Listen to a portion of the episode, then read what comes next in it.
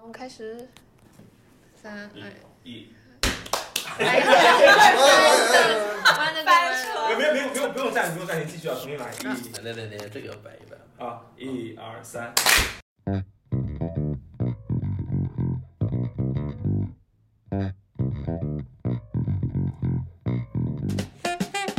欢迎您收听由多伦多淡西中文书店制作的淡西线下读书会特别版。我们在过去一年已经举办了超过二十场线下读书会，但由于每场人数的限制，我们的很多读者和客人并没有办法参与。因此呢，我们制作了这个节目，希望可以让更多人以听众的身份加入到读书会中，也帮助各位更好的了解我们的读书会究竟在聊什么。那单期读书会一般的流程会分为两个部分，先是所有人的自我介绍 （round table），然后按顺序每个人分别分享他们喜爱的书籍，并且告诉大家他喜欢这本书的理由，并与大家展开放讨论。这一期呢是我们第一期的正式版，但由于第一期录的实在是太长了，所以我们尝试把第一期分为了上下两集。上集分享的更多是与人性相关的书籍，而下集则更多的是关于艺术相关的书籍。那今天的分享分别是关于 NPD，也就是自恋型人格障碍的人性十八法则，呃，由天才女友的作家艾琳娜写的《碎片》，还有我们熟悉的罗翔老师编写的书籍《法治的细节》。那就让我们开始吧。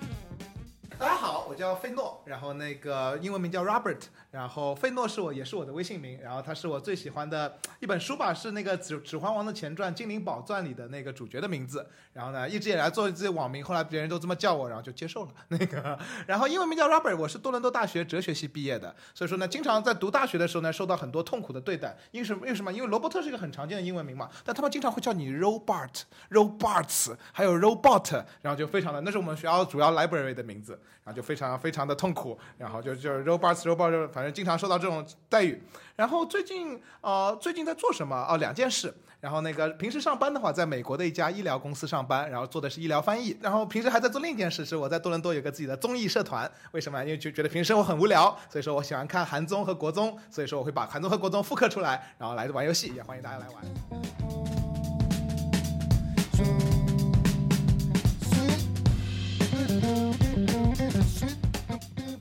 分享之后就产生一些压力，想想怎么开始说吧。那我尽量语速快一点，这样。嗯、我是一个非常讲究仪式感的人，所以我每次啊，哦，那行，那 嗯嗯好，我是一个非常讲究仪式感的人，所以我每次亲密关系失败之后，我都会做一些不同的事情，尝试让自己摆脱出那个状态中。有些时候呢，可能是连续三十天在多伦多打地下德州扑克；有些时刻，有些时候呢，可能是会去报一场全程马拉松，然后跑了之后腿断了。然后那这一次呢，我是当时在 YouTube 上刷了三百个小时的呃视频。三百个小时视频全都是关于一个话题，叫做 NPD，也是当今中文互联网特别流行的 Narcissist Personal Disorder 自恋型人格障碍。为什么呢？就是说在这段亲密关系的失败中呢，对方。我感觉对方有非常严严重的 NPD 倾向，对方指责我有 NPD 倾向，然后对，是不是对方指责你有？So me, so me。I can take it, I can take it. Happens a lot, happens a lot. 你们互相指责，这个故事就更压。对，makes 会指责，然后就是说这整个的这这种情绪痛苦，你会想象到就是那种，当你一段特别好的亲密关系失败的时候，你会在家里打枕头，你会有那种特别无名火冲上头的这种时刻，所以你必须从那种时刻中摆脱出来。所以说你会在，而这本书呢，是我在那个时候那三百个小时的漫长的 YouTube 的这个旅程之中啊、在评论区看到他那个当时下面有个评论，当时不仅看 YouTube 也看评论嘛，说这本书的这个章节是我他这辈子看过关于 NPD 最好的一个阐述。So，我现在先给大家读，之后再跟大家聊。好好我很期待，哎，你这个拉的很高啊。主要我这本书我也研究过 NPD，叫做呃叫做 Loss of Human Nature，大家不要被这哦对嗯不要被这名字吓到了。Robert Greene 是当代就是说西方当代的这个怎么说呢，就是民间知识分子吧，这种 特别著名的一个人，他跟 Jordan Peterson 的影响力其实差不多。当然，今天本人想聊 Jordan Peterson，但他他的意识政治意识形态太强了。但我们可以 对，但是就是 Robert。Anyway，先开始吧。那个之后可以再，就因为大家我也想聊 Jordan Peterson。对好，好，那我们现在呃，就就是，我现在先先先跟他进一段，然后呢，这本书里会详细剖析各种各样的人格，然后其中我们聊到 NPD，他聊的是 NPD 中最严重的一型，叫做完全控制类啊、自恋型人格障碍。完全控制类自恋型人格障碍，他用的，他对那、怎么了？我觉得啊这名字很很猛，很猛，很猛，出了就是出来出来的人更猛。他的他使用的标准例子是斯大林，然后斯大林是一个什么样？他在青年时期大家都知道有那张照片很帅，然后。啊，希特勒也是一种完全控制，但不一样。这个这本书也会聊到。对，我们先那没关系，没关系，大家可以随时打断我。那个那个，然后然后斯大林，斯大林他的特点是什么？他在苏联的前二十年，他是一个非常之温和并且受欢迎的人。列宁死后，他掌握了苏联政权，对不对？他当时是一直一起流对一起流亡成维也纳之后就发生了大清洗。大清洗中，许多他最好的朋友都死在了大清洗中，包括基洛夫。然后那个时候，他们就说斯大林这个人他到底发生了什么转变？为什么他一开始这么的温温柔，这么的热情，最后现在我们为大家解答。哎哎，不是哎哎，我就来讲，你们看。约瑟夫·斯大林和他这类人最大的谜团是：自恋如此之深的人，为何还能如此迷人，并通过自己的魅力获得影响力？当他们如此明显的自我迷恋时，他们怎么可能与他人建立联系？他们又是如何让人着迷的呢？答案就在他们职业生涯的早期，在他们变得偏执和恶毒之前。这类类这种类型的人，通常比一般的深度自恋者更有精力和野心。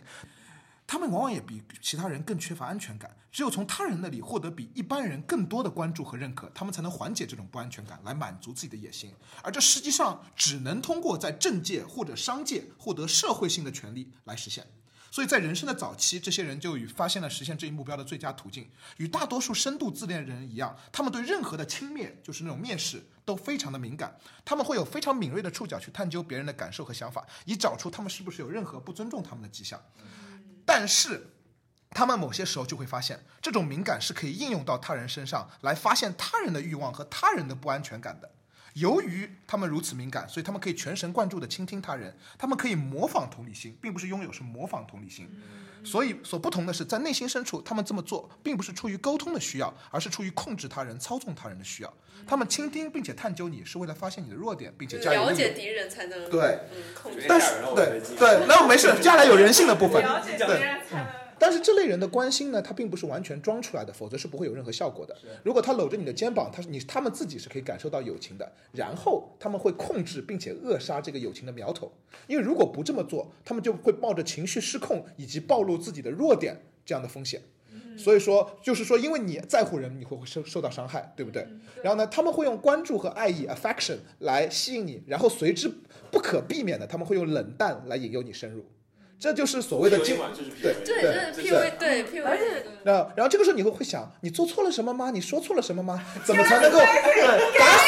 对对？所以说这本书特别符合当代的，它这本书非常新，是二零一八年的。然后呢，他们你做错什么或者说错什么了吗？怎么才能重新赢得他们的相爱？他可能这种冷淡可能是微妙，他可能偶尔间给你一瞥，但是眼光很冷。这个样子，然后它是微妙，但是确实有效的，这是一个经典的 push and pull 推拉，然后让你重新体验到你曾经，然后这个时候你就会想，I want to go back to the comfort zone。By the way，这是我自己翻译的，那 个，那个，呃呃，再加上这种类型的人，他会有超乎寻常的高度自信，这种导致他们会对人产生所谓的毁灭性的诱惑力，并且会吸引很多追随者。所以，完全控制型自恋者的技术是什么？他们会激发你接近他们的欲望，但和你保持一定的距离。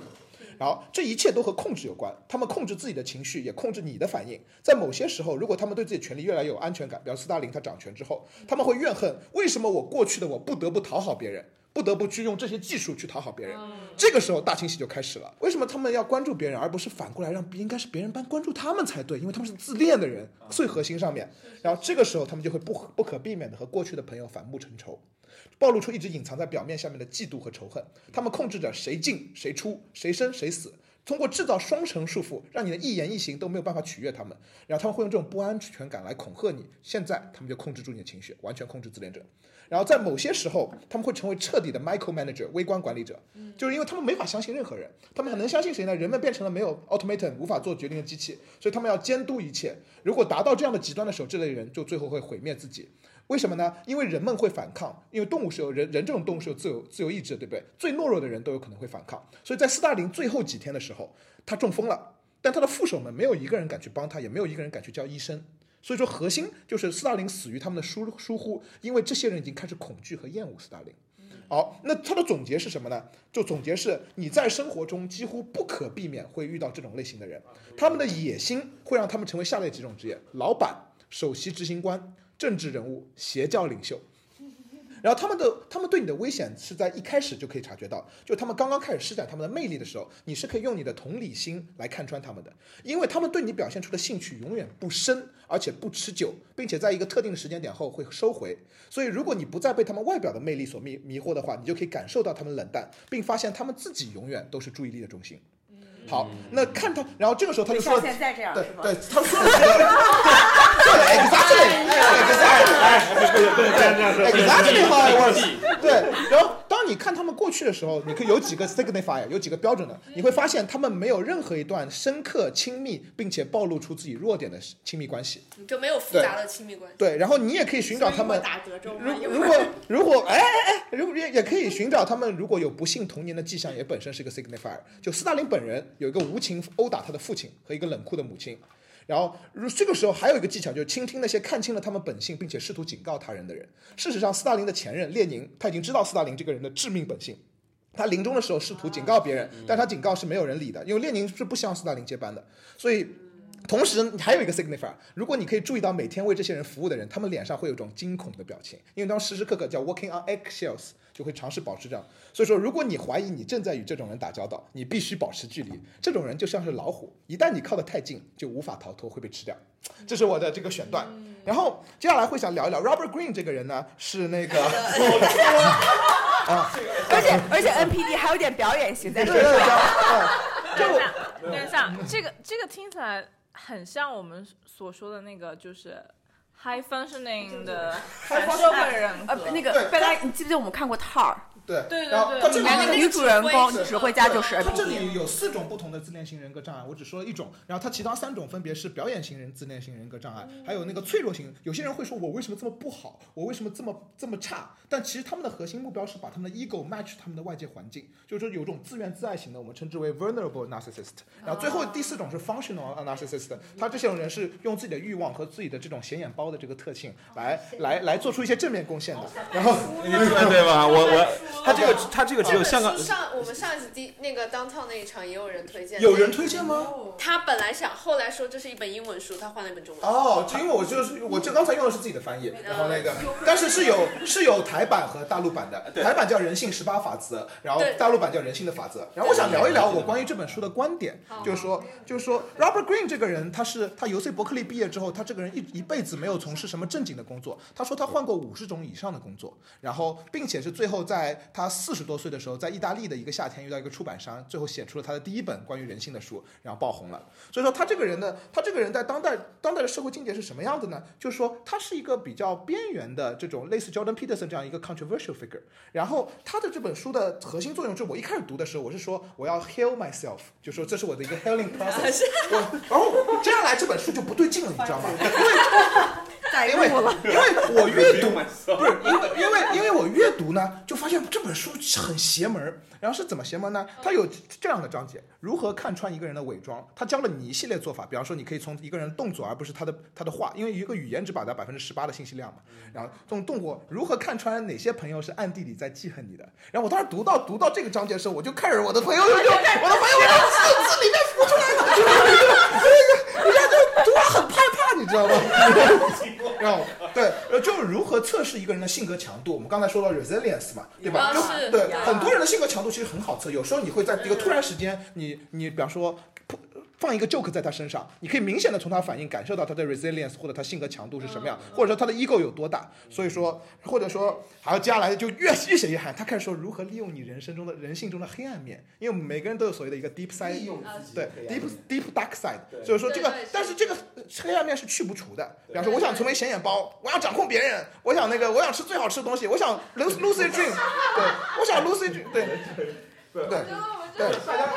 我我这边插一句啊，就是可能我到时候录的时候，大家应该不是就不知道为什么我们在笑，是因为 费诺这边 这个我觉得我手说部动作真的不是我觉得我的说很有演演绎。演绎，我的，我觉得我的说话说话其实也很很有，已经够有趣了。我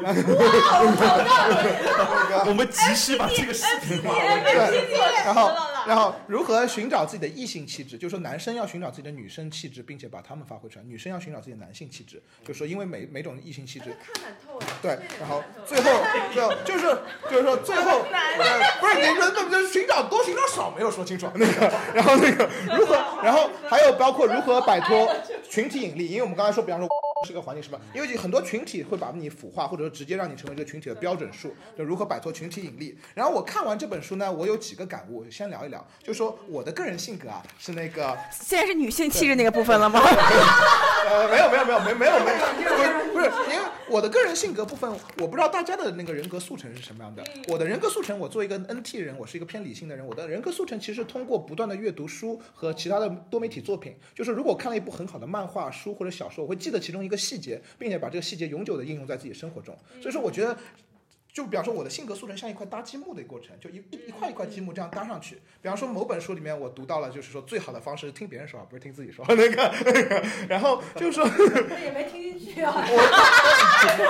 效果不是很明显。我只能说，我之前是做记者的，我做记者还挺成功的那个。然后，呃，当然现在是我的发言时间。那个可以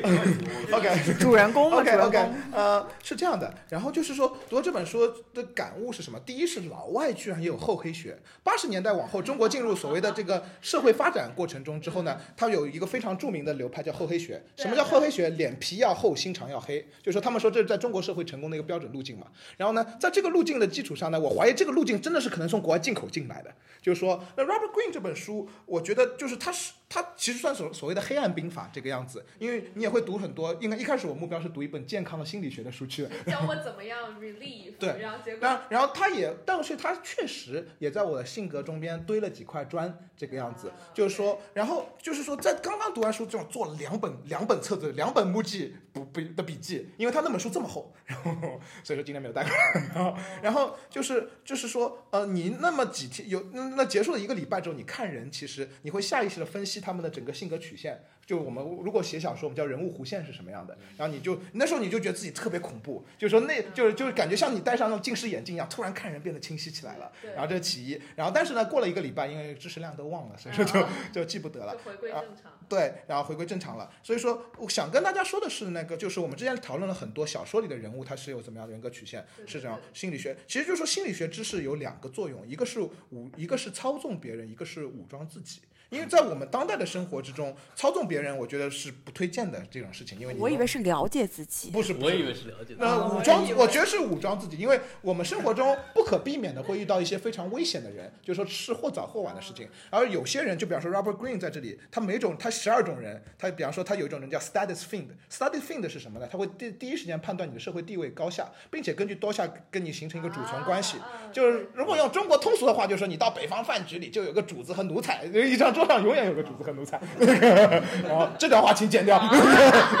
真的假的？北方朋友请现身说法。不，真的就是但但不不不，我不是。但是现现在网网网上就是，不管小红书还是微博什么，还是流行了一句话，就是说，就是大家一见面会先问你是做什么职业的，包括一开始让我们介绍对？对，其实对方是基于你的职业来对，就是在决定对你这个人的尊敬程度在哪儿。对，但是这种人我们称之为 status fiend 嘛，然后他天生是有个所谓等级制度和 hierarchy 在的。我刚来多伦多时候，我最吃的大亏就是说我去到一个饭桌上，我就侃侃而谈，那 个然后没有分清讲自己很多有的没的，没有分清谁是主子谁是奴才，然后然后因为然后我们都是朋友。然后主子生气了，那个悔之晚矣。然后就就就就受到了非常大的伤害。那个，所以说就说他就说武装自己是什么呢？我们生活中遇到一些危险的人，很多人的想法是我们是可以沟通，我们是可以协调的。但这本书其实它告诉你的道理是，有些人就像老虎一样，你遇到他你会被吃掉。就是说，你唯一的方法就是保持距离，然后他另一些人呢，你却有一些手段，你可以让他可以更好的共存，哪怕这个人性格有非常严重的问题。然后，那最后结论就是说，说到大家最感兴趣，那我到底有没有 NPD 呢？就是因为我是一个 E ENTP 嘛，就是说，呃，我觉得我，我觉得，我觉得我，呃，我们这类性格的人，他的 ego 是非常偏大的，所以说人的生活中时时刻刻要和自己的 ego 做斗争。为什么？当你的 ego 偏大了，说，哎，这个两个小时读书会，他说四十分钟，我说十分钟，但他们笑我，那个，那个 ENTP，他他记得说四十分钟这件事情，对，就是好可怕。你会发现你的心，对，哎，你知道，我我插一句啊，就 ENTP 最典型的一个影视化形象呢，叫 Joker，嗯，是是。什么叫就是就是喜欢把自己变成那种很搞笑的不是我之前看那个电影 Joker，那个超级音乐剧群嘛，音乐剧群就是最近多伦多也上汉密尔顿嘛，然后我就感觉我是那种汉密尔顿型的人格。你汉密尔顿这个人他就特别显眼包，你可以如果大家看了那部 musical 的话，你会感觉到这感觉，就他永无时无刻不想，但是他又很可爱那个，所以说呃我看了这三百个小时视频，加上很多相关的书籍的时候呢，我发现我还。不是不是，就跟 NPD 还是有一定距离的。但是我们每个人都要小心的一件事情，就是说我们的 ego 很大的情况下，有些时候会伤害到我们不想伤害的人，然后有些时候呢会出会在人之间就是产生一些不可阻碍的这种呃伤害，或者说一一种壁垒这个样子，然后最后导致你只能接触一个特定类型人，最后叫斯大林一样，你中风了没有人救你。所以说我最后想跟大家分享，就是说，呃，想很向大家推荐这本书，是因为这本书里它只它不仅你能知道好人应该在这个世界上怎么怎么正确的行为，他还能知道坏人会用什么方式来操控你。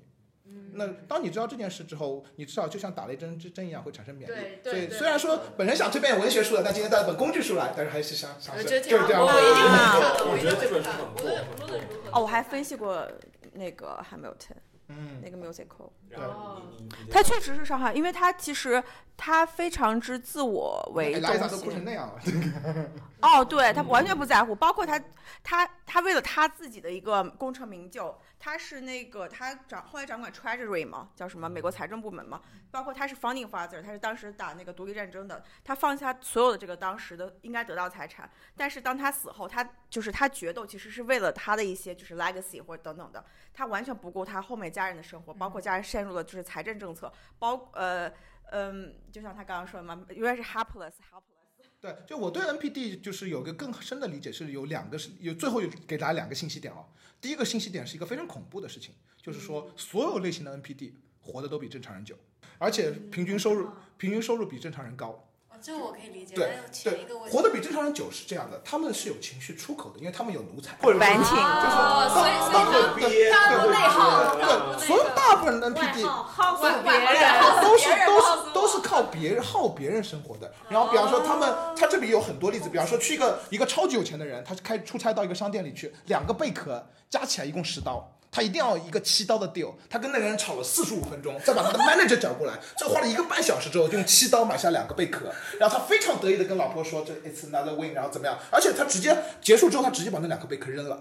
就是说他是就是他只是要那一件事情，的胜利。就是要对，但是我最最让人恐怖的一个发现是，呃，当今我们所在，无论是加加拿大、美国更甚，它是一个非常强调你 take initiative，你要 stand up for yourself。没错，Leadership 是的，对，所以说你会发现你的职场中有大量的 NPD 会爬上爬上中和中甚至高层的位置。我我说句不准确的对社会观察，嗯商科嗯，尤其严重，就是来自一个什么东亚？Tell me about it。我在商科混迹这么多年，男生当中、哦 princess 的比例非常的高，就你觉得好像女生是，比如说就是什么啊、very demanding，或者就是什么 high maintenance。其实完全是男的，但他就要把你说成是那样，而且他永远是 executive 里面男的说话，你要是去录整个 executive meeting 的话，绝对是男的发言长过女的。然后他经常讲说女的说话多啊，他们 emotional。我想说大喊大叫是你们，你要不要录下来听听看自己在说什么啊？嗯然后最近看到一个特别好笑的数据，就是说现在终于有呃，就是 women CEO is now finally more than CEO named John. 这样，对五百强是五百强里的数据，是五百强。对，然后那就是说有两个常见对付 NPD 的技巧，这边大家可以稍微听一下。我本人超等 NPD，如果大家可以跟我咨询那个。然后就是第一个叫 Grey Rock，就英文叫灰石，不知道大家听过这个技巧吗？没有 Grey 没 Rock 就是当你比方说你跟 NPD 住在一个一个屋檐下的时候，你没有办法摆脱它，或者你们是上下级关系。Grey Rock 就是说，永远要尝试让对方失去兴趣，因为 NBT 的兴趣 attention span 是很短的。如果你比方说你表现的你很无聊，或者你表现你没有什么想法，或者说可以理解为苟着，也不能叫苟着，因为狗就你不给他回应是吗？不是你一定要给他回应，因为不给他回应，你是一个 sign of disrespect，他会来咬你，但就是他会来咬你让让他的。兴趣对，点不要在你身上。就是说你要显得 boring，你要了解他喜欢什么，并且你表现出他不不那么感兴趣的，要让他他意识到他是主动在疏远你，而不是你在疏远他。啊只有对，只有这样的 grey rock。对，才是成功的。第二个就是说，当你们要正面，你们要正面刚他们的时候，绝对不能一对一，一定要做 public shaming，因为这些人把自己的名声看得比所有什么都重，对吧？因为有很多 NPD 甚至会去，比方说去 volunteer 这种 soup kitchen，去做那种去 donation，就是说，因为因为因为这个它是一个 positive attention comes to me 的一个环节，对对对，所以说你你就是我朋友最近在上课的时候，就一个老师就这样，天天找他查，但一旦他威胁说我要在你我们学校论坛上曝光你，这老师立马就怂，立马就怂了。所以说 public shaming 也是一个非常经典。所以就是关于 N 就这本书 NPD 值这本书十六个章节中的一个章节，接下来特别是那种怎么看穿你的朋友和怎么看穿人的长长腿伪装，特别好的章节强烈向大家推哎，荐。我我我想咨询你，你看完之后有有对你的人际关系有一定的怀疑吗？还是说？我产对我人生条件产生了巨大的怀疑，对。对自己产生了巨大的否定了我对我的人际关系产生了巨大的怀疑，就是既对我自己的做人的方式，因为就是说，应该你要你要意识到，任何一个嗓门这么大或者是说话这么多的人，他的他的他的下意识里，他一定是会有一些这种倒立的，就像乔布斯他不是有那个现实扭曲立场嘛，对不对？就是一定是有一定的倒立的，所以说你永远要尝试如何控制你自己和如何控制别人，并且知道什么时候控制你自己是正确的，对这个样子。所以说人修行，但是就是读了这本书，对对，但是读了这本书，我最大恐惧还是别人如果天天拿这个对付我怎么办？这你你不是哦不不不，因为我们生活在加拿大社会，你是逃不开 NPD 的，就是说是对，尤其是在 corporate world，corporate world 里的 NPD 特别多，而且 Verno 下次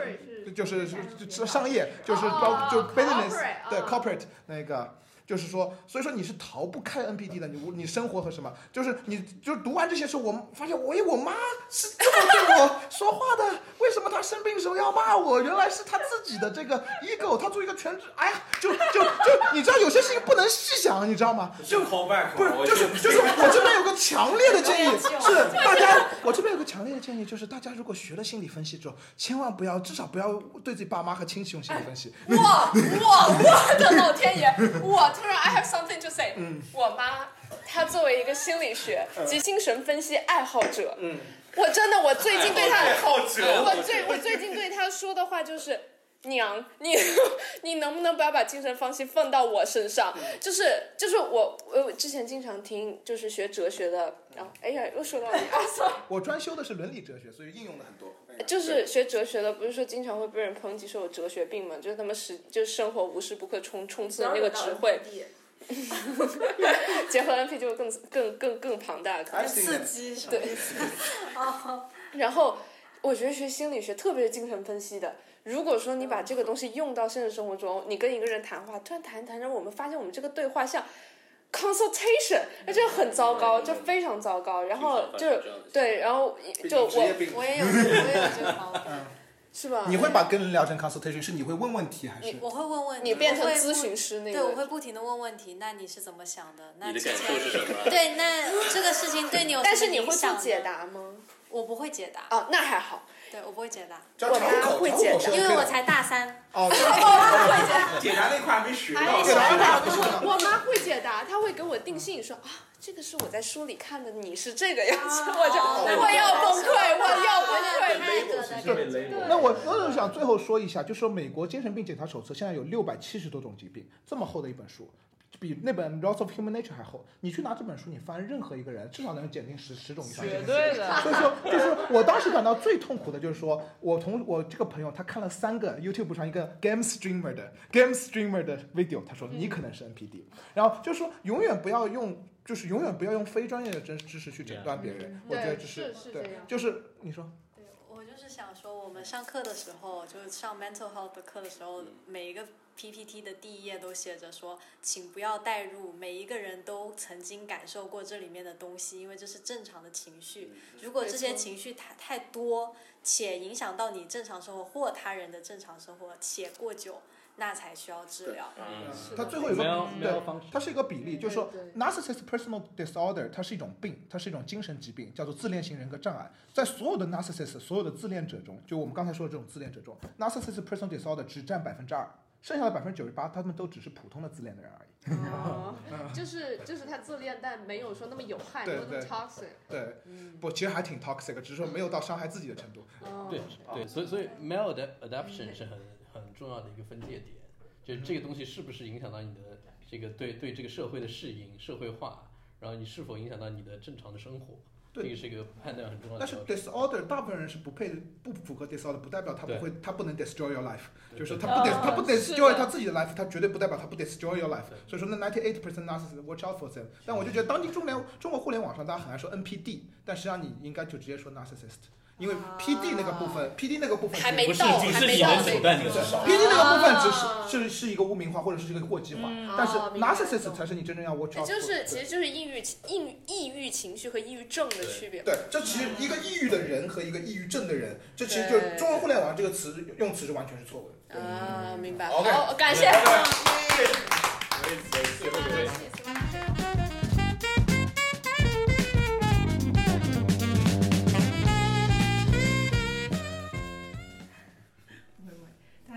包包，我现在是摄影师，以前是学传媒的，然后毕业好多年了，乱七八糟什么工作都做过，就现在 hands on 在做摄影师。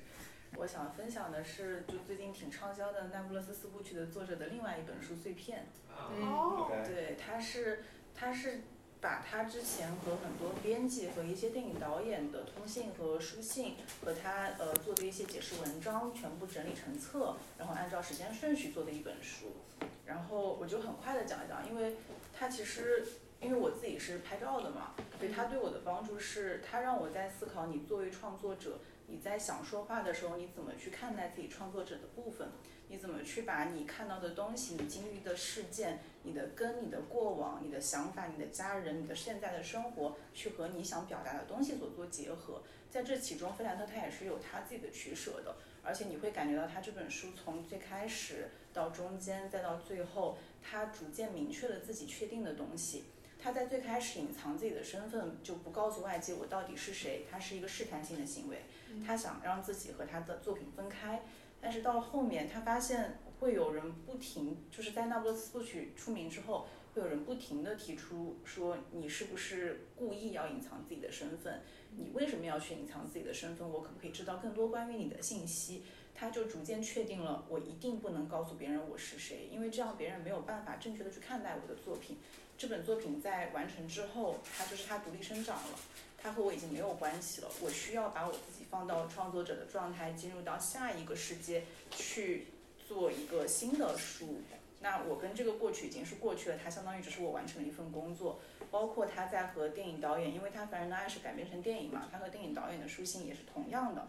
他先收到了电影导演做的改编剧本，然后再回信给导演说，呃，我觉得你这里这里和我书中的想法有一些契合，但是又怎样怎样，但是我尊重你的选择，我尊重你作为导演你的专业性所做出的判断。但是他会强调有某些关系，如果导演有误解，他会提出，我希望你表达的母女关系是这样的，我希望你表达的人物是这样的。对，所以，嗯，我就读他分享的本本雅明的一段话，他说，嗯，瓦尔特本雅明写了一段重要的话，对我影响很大。这些年我总能在这段话里找到我需要的东西。这是他写的《柏林童年》第一章《动物花园》的开始。来到那个城区，是所有城区的模板。通过孩子的眼睛，看到这个迷宫一样的城市。爱的作用、折磨人的管家，还有落在童年之上的雨。就同样的，痛苦真的是一件不好的事情吗？就其实很多痛苦的经历，只是我们可能接受到的一些想法，在说这是不好的，这是好的，这是应该做的，这是不应该做的。然而，真的有这么多规则吗？嗯，就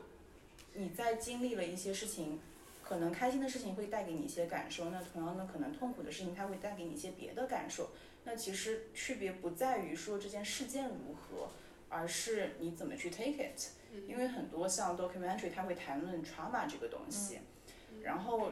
trauma 它其实是可以让你有更多的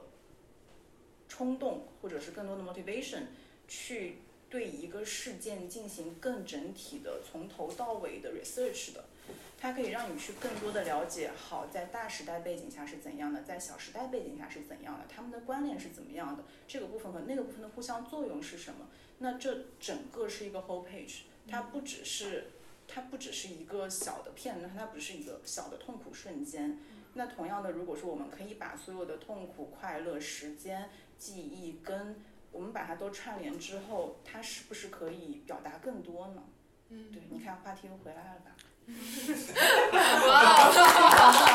爱包包，爱包包。谢包包。我我我有一个，就是我想听听看你怎么，就是你刚刚谈到 trauma 嘛，然后就说 trauma 可能我们叫它是不好的事情，是因为我们给它制定了个标准，然后二元分法说这个好那个不好。那我我想问问你，就是呃 trauma 这种事情，然后跟个人的，比如说主体性的发展。你怎么看这这两者之间的关系？你会觉得就是像这种呃创伤性的事情的发生，其实它是有助于你的主体性的长成，还是说它某种程度上会破坏你的主体性，或者说它会让你变得更更 confusing 啊不 confuse，还是说？我觉得这个问题它人就是在一个规则之内的，就是你还会是有成长是好的，不成长就是不好的，trauma 就是好的，不 trauma 就是不好的。就是它还是在一个规则之内的。那如果说，如果说同样是有人经历了地震，有人确实就停留在了那个时刻，他所有的记忆都停留在了那时刻，那这是不好的嘛？就你没有办法去 judge 他，他就想停留在那个。就又说回来了吗？对啊，我跟你说的最后。对对对，他他想要去这样经历他的人生，你可以去说他的人生不完美嘛？但是我们就不去评判，我们就忘掉这好不好这一套。就是我们如果单单去想创伤和个人完整性的长成，是促进呢，还是破坏呢？嗯，麦丽，你有什么看法？它没有促进，也没有长成。它就是客观在。肯定是肯定是促进，因为你只要说一所有的搞艺术的，或者说就 generally 你去 watch over 一个 artist，他基本都 crazy 的。就是说，你去 U，你去那个 Instagram 上，如果你找在纽约 SVA 上学的那种那种女孩子，啊，你是学哲学系的，是的，我要问你了，因为我我我是忘记是康德还是黑格尔，他关于他者和自我的这个二阶的这么一个理论吧，应该是他会认为说，当人，比如说当一个当我一个小孩第一次发现镜子面前的那个人。他是我，但又不完全是一个真实活生生的我。那一刻，我就创造出来一个他者。这个他者其实促成了我主体长成的一部分，就是我自我意识完成的一部分。那么在后面经过各种各样的事情，比如说第一次经受自己的情绪不被他人理解，自己经受第一次意识到呃他和别人的差距的时候，那其实是自我的长成。但是有的时候我会想说，有一些事情的经历，它会。破坏了你本来已经长好的一部分，或者是说，那那一部分究竟是倒退呢，还是说，OK，我们是在一个再往前进的一个修正？没有，是这个。我觉得所谓的自我，它永远不是独立而存在的，它永远是只有他者才有自我。嗯，是。然后帮包括刚刚就先说回来，就是，trauma 是有助于这个人的长成，还是没有助于这个长成？嗯，它其实不管怎么样，它只要一旦作用，这个人还是在生长。不管它生长 in denial 还是改变，它就是在生长。它可能最后把它给就是呃 formalized in a 就是 in 就是不就是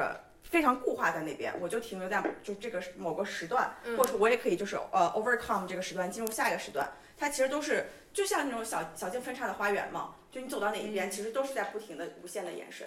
嗯，有嗯，你有什么想说？对我。因为讲到这个 trauma，我突然想起来之前看有本书叫《白痴》，然后里面有那个对，里面有个对，里面有个女的，就是在第一集里比较主角，她不是一共有四哎有四幕还是五幕？第一幕里有一个非常这个我搁我的视角里，我主观觉得她非常 crazy 的一个女人，她就是就大概形容一下她，她以前就是在他们那个呃描写背景下。呃，这个在你结婚之前，不管男性还是女性，只要是有什么同居、什么谈恋爱这种乱七八糟的经验，你都是不太好的。然后呢，她好像是跟其中一个男的这个军官，然后两个人是曾经是好过。然后这个男的现在想用钱摆平，因为他想要娶其他的女人，因为这个女的好像是农村的，就是没有身份，然后他觉得跟自己身份不搭，然后希望给这个女的钱，然后让这个女的就是把这件事情给按下去。然后这个女生就是她呃非非常的疯癫啊，这个我的印象非常深刻的是，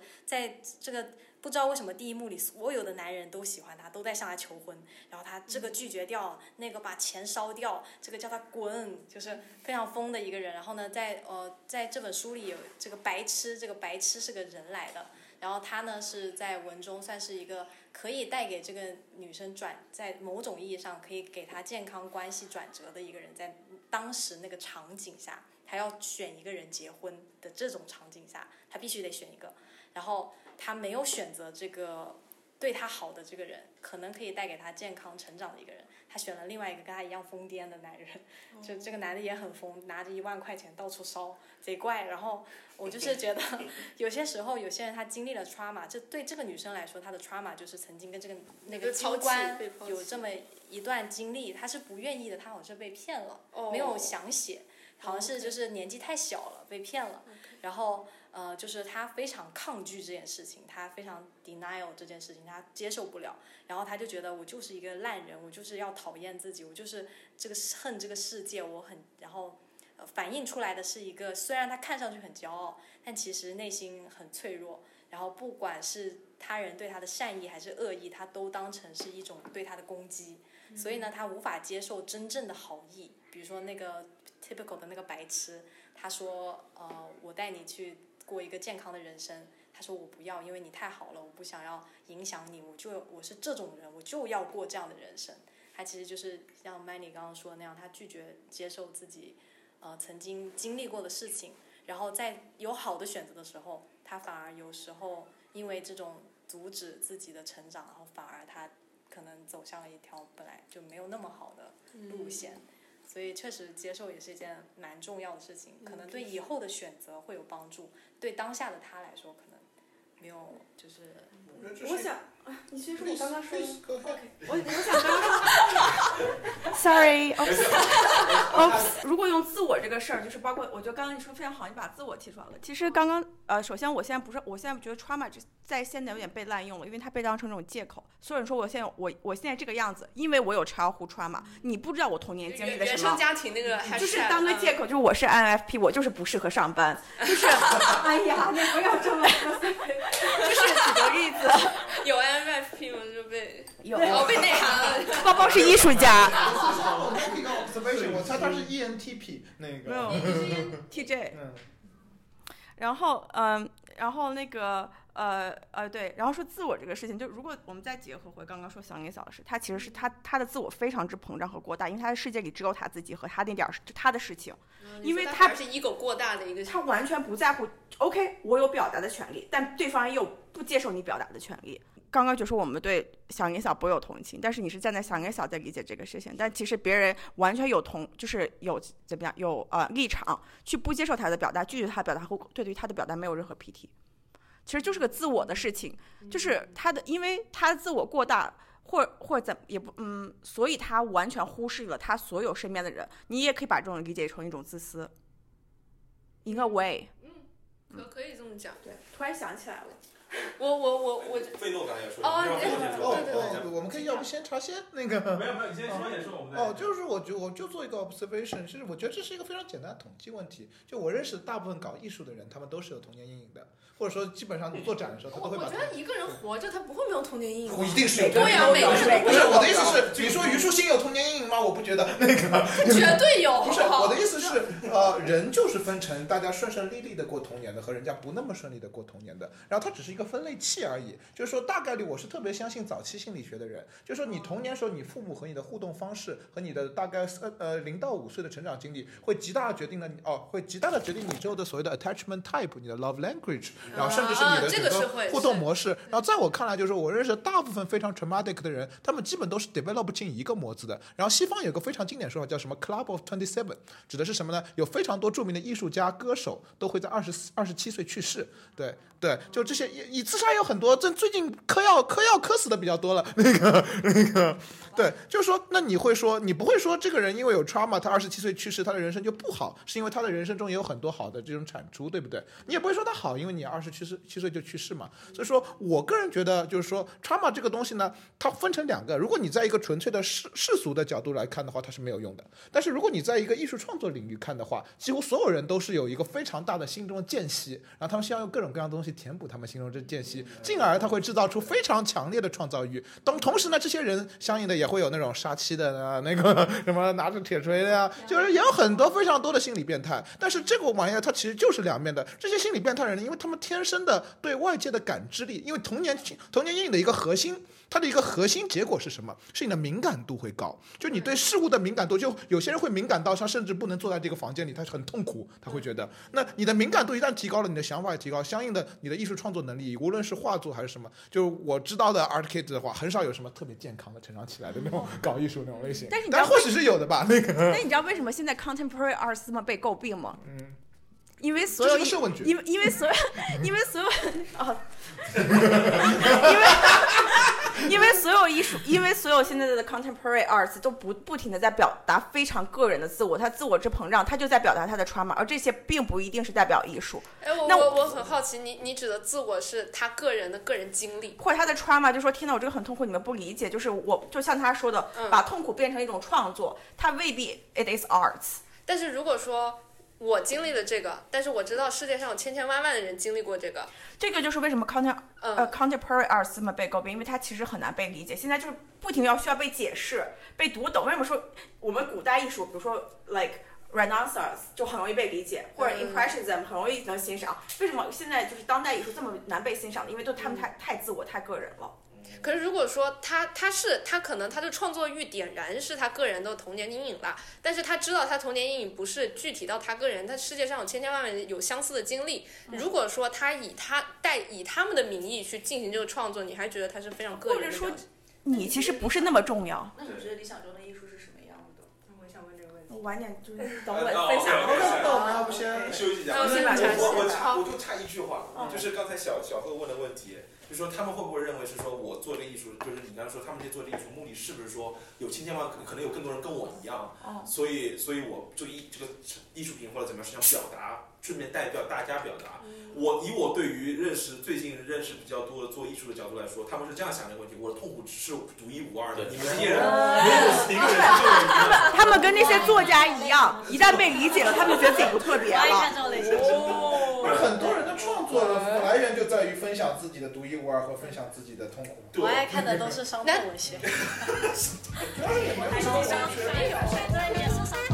文学。叫我贝拉，啊、也是我的微信名啦。啊、我现在是在 IT 公司当会计，啊、就是搞财务方向的一些东西，毕业很多年了。今天带来这本书啊，叫做《法治的细节》，是罗翔老师的书。是啊，我当时看这本书，主要其实是出于一个功利性的原因，因为我很希望给我信仰充充值，因为最近一些新闻乱七八糟东西就其实蛮沉重的，挺暗黑的，然后我对对对就想说，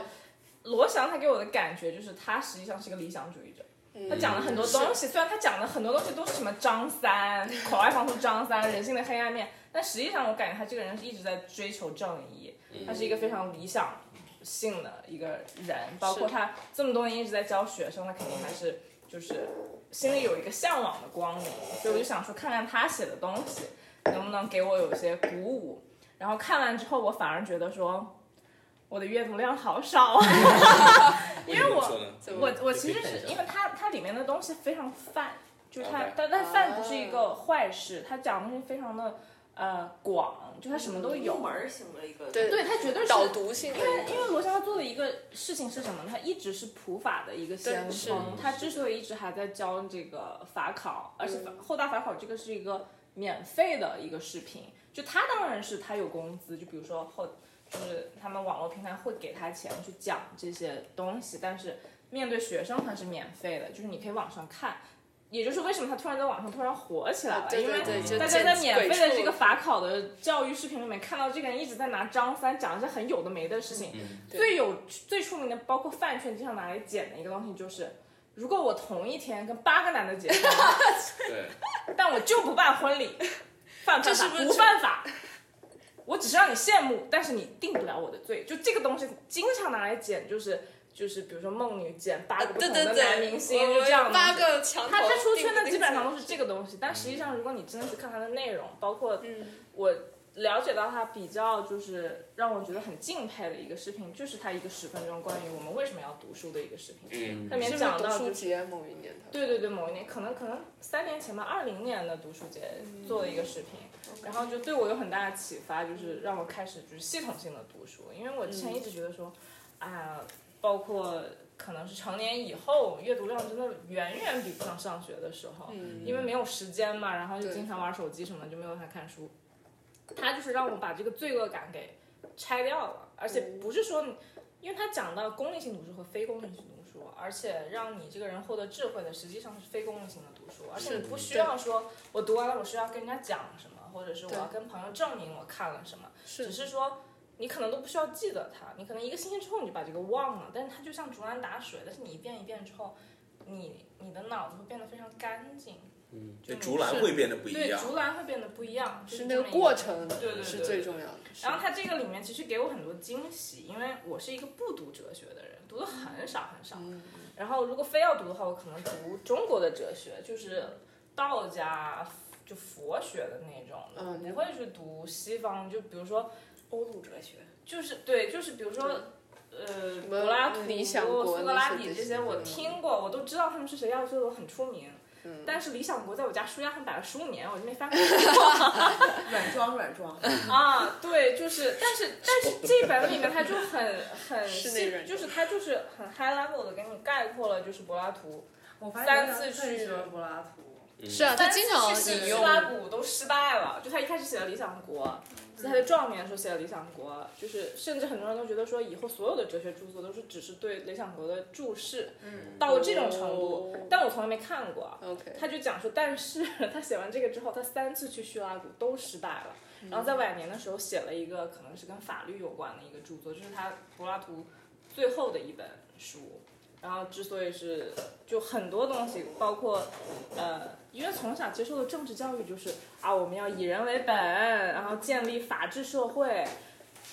就是这些都是词儿，你就觉得特别大，什么是法治社到底是什么你不知道，你就是觉得自己懂法，实际上你不懂。就读完这个之后，我觉得挺惊讶的，就是包括他谈到法律和道德的关系，为什么他一直在说法律只是对人最低的道德要求？道德它其实是在呃，可能在一个官司里面，法官判的时候，作为人，他他道德是一个润滑剂。嗯啊、包括是他还讲了很多热点案例，比如说韩国那个 N 号房，包括是性同意的年龄，包括代孕应不应该合法，他在里面都有讨论。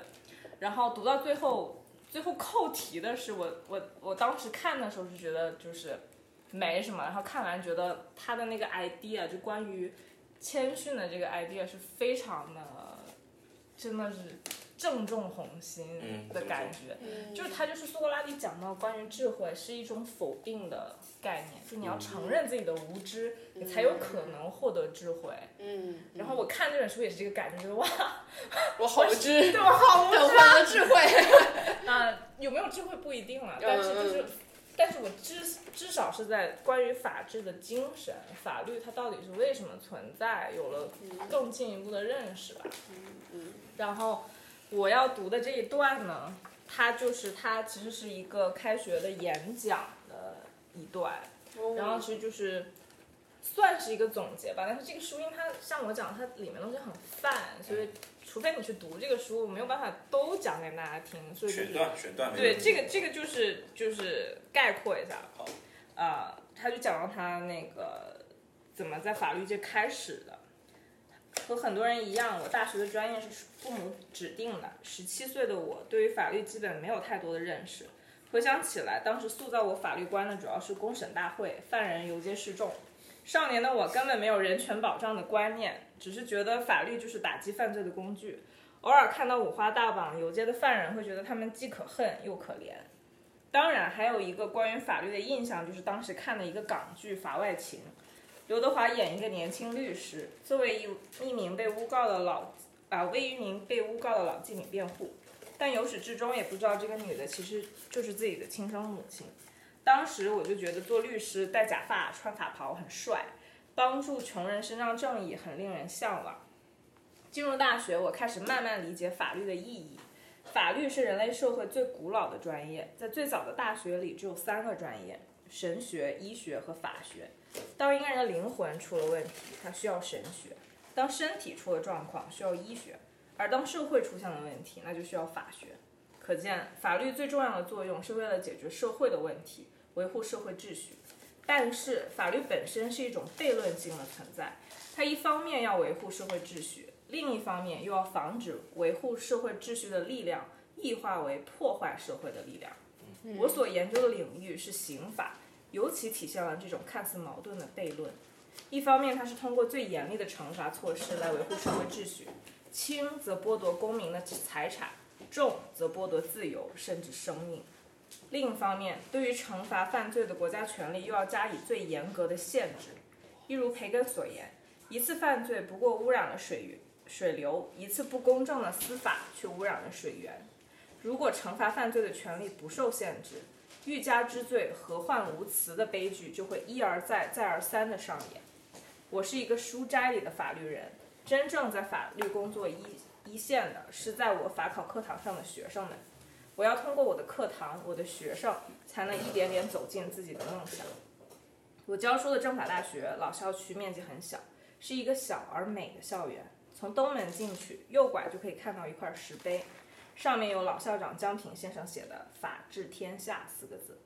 每当看到这四个字，就让我感到激动与平静，暂去暂时忘却疲乏与怠惰。做老师这么多年后，我才慢慢读懂这四个字。这不仅是一个前辈的教诲，而且是一个庄重的邀约。你愿不愿意做一束光，把个人的微光传给你的学生，让法治在这片土地生根发芽，长成一棵无法撼动的参天大树？我接受了这份邀约。好，就读到这里。我觉得它是，他其实关于法律的观念，他是一直重复一个概念，就是说。正义这个东西，它没有办法得到，但是就是因为你证明不了它，所以你要去追求。人因为人的有限，你只能去通过程序正义来追求有瑕疵的正义。真正的人是追求不到完美的正义，他可能只在某些案例里面可以达到。但是如果你无视程序去追求主体正义，你可能只会给更多人造造成伤害。然后包括法律是一个平衡的艺术，就其实让你有很多的思考，因为他是一个学者。就我一直以为他打官司应该很厉害，但后来发现，因为他是这个刑法研究所所长，他不能去打官司，因为他是改刑法的人，就他是不许去辩护的，对他不能从业。也就是他个人也有挣扎，他一方面又觉得说自己好像脱离了就是关于具体人的情感，最初的那但对对，他他但他又觉得说，如果我只爱抽象的人，那这个也是错的。包括这个这个书里面，他有讲到一些读经典的部分，然后包括他对于就是《自由平等博爱》这本书的看法，就还让我重新去思考自由平等博爱是什么。我就觉得，哇，好深奥，就它又很浅显又很深奥，这本本书还是得静一静奇妙的。对我我有有想法。我觉得罗翔这个人他非常 amaze 到我，是因为比方说前两天走在路上，朋友跟我说，把那些什么小偷小摸的那种抢超市冲锋杀了，这个世界不就清净了吗？第二天回家，什么样的朋友对，第二会说天这种话？对，就这人确实 NPD 的朋友。对，然后回去 B 站上立刻刷到罗翔说为什么我们要反对中心主义，然后那个，然后然后就是说，然后就是我觉得他是这样的，他知道人有多坏，他经常就说人怎么这么坏啊，就这么坏。然后罗曼罗兰那句话就说看清生活的本质就热爱它嘛。我觉得罗翔就是那种很很让我被 inspire 到的那种人，就是因为他很正义，但他知道人有多坏。对，就是说，就像我刚才推荐那本很坏的书一样，就是当当你意识到人有多坏的时候，你却用这些东西去做正确的事，去追求正义。嗯我觉得这那是一件非常让人心潮澎湃的事事情。是真的是的对，是是啊是是的所以说我就觉得非常，肯定这本书是得看一看，这本书得看。这这本书作结也挺好的，刚刚所有的虚无主义、相对主义都被我们都落实了。我毕竟是一个 ENFJ 理想主义者，但是理想重塑了。实际上，罗翔本人的理想主义也是消极的理想主义，对对对。包括他在讲法律里面道德主义也是提倡消极的道德主义，也就是说，你不能说你逼迫所有人去做一个道德高尚的人，因为这样就会模糊公法和司法的界限，你会很大程度的入侵公民的隐私权。私领域，就比如说，你当然是要惩罚强奸，对不对？但是你不能去限制公民他就是去消费这个淫秽呃制品的这个权利。就比如说我在网上看一个黄色漫画，这我也要去坐牢吗？肯定不行。就我强奸别人肯定不行，但是我看一个关于强奸题材的漫画，我爱着谁了，嗯对吧？就是就是这么一个道理。对对晋对。晋江晋江发言，麦丽想说什么？晋江头以下都不能写，你还强奸？没有，没有，因为我我切换刚刚说那个那个 Jordan Pierce，我觉得有个很好的例子可以解释你那个，就是我记得当时那会儿我还在学校，就是当时好像是 C 十六一个那个 Bill C 十六一个法案，就是说嗯同性恋。他可以有自己的这个 pronoun 吗？就比如说我自我认识为我是女生，但我自己 identify 那个 she 和 he 为为男生的话，我就会希望对方来称为我用那个 he or him 来称呼我。但是当时那个 Jordan Peterson 他是反对这条这个呃 Bill Bill C 十六对进进入我们这个 regular 这个 by law 的，然后当时就有大量的这个呃 LGBTQ 群体就是在学校楼面前去围堵他，说你你知不知道我们没记过，本人看 SS 他被一群人围着。哦，对对对，就在 SS，就是 SS 当时，就是说，那你知你就是你知道我们就是有多苦吗？就作为一个同性恋，就在从从小被那个不霸凌等等的，说你有没有考虑过我们的感受？但说我说我非常理解你们，就道德上面我非常理解你们，但是他不能进法律，因为我要捍卫另外一个东西叫做言论自由，他有权利称呼你任何他想称呼的方式，虽然在道德上他给你造成了伤害或。我们可以谴责他，但在他不能进入法律。我觉得这个其实是一个，你讲我本质批判乔治皮特森，下次有机会我带本 JP 的书，我们好好聊聊。这是哦那个 Peterson 是那个经常在对，就是那个国内很火的那个，那三百个小时，三百个小时视频 social media 各种搜到那个大叔他还挺帅的，对是吗？对对，国国内我觉得我们有机会应该拿本书。聊一聊。我对朴元淳有特别多想说的，我看过他巨多视频和和书。我我我教授上课上课说，爱聊那个关键是我的哲学教授特别讨厌他，专门出一个视频批判他。我的教授也很讨厌他。对，就是因为当时我没有，但是我教授很讨厌他。对我当时在多大董事会色，我当时大家坐车去 UTM 玩的时候说，我们是不是应该开了他？反正特别有趣他，有特别多的信息。等着，反正他是他是 UT 的教教授是啊对对对对对之前非常 close，就今年今年才辞，去年好像去期待，去年才辞职，去年才辞职那个。没有的，他他很久了吧？但不是他那个 tenure 一直保持到去年，他他一直保持到去年。他是什么？他是被被辞职还是？不是不是，他的 tenure 是主动辞的，他要现在一全全职做 YouTube。演讲两百五一张票对呢。，反正哥们儿哥们儿之前 一脸嫌对，弃。哥们儿之前强行尝试靠自己意志力 quit 那种上瘾类的药物，结果给送俄罗斯送俄罗斯休克治疗去了。反正特别多，有特别多传奇故事。下次我有他的新书《The Twelve More Rules》，下次可以聊一聊。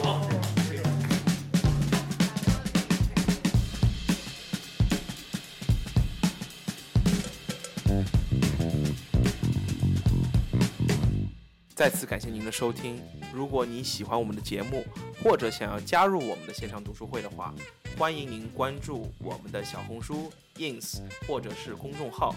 只要在各个平台搜索“淡西书店”就能找到我们。再次感谢，拜拜。